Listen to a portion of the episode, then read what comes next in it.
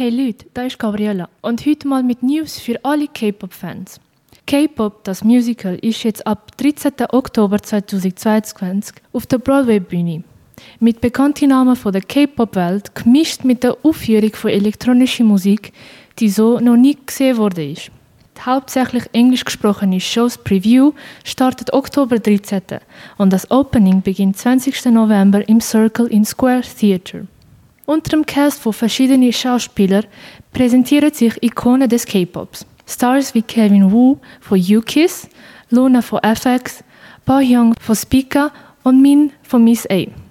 Das Musical K-Pop taucht in die Welt des K-Pops und der Unterhaltungsindustrie ein und bringt das Publikum an die andere Seite des Geschäfts, die oft nicht gesehen wird. Geschichte erzählt von globalen Superstars, die für ein besonderes One-Night-Only-Konzert alles aufs Spiel setzen und gleichzeitig sowohl kulturell als auch persönliche Kämpfe gegenüberstehen, die einer der beliebtesten Labels der Branche zu zerstören droht. Eine Geschichte, die original von Helen Parker und Meg Vernon geschrieben wurde.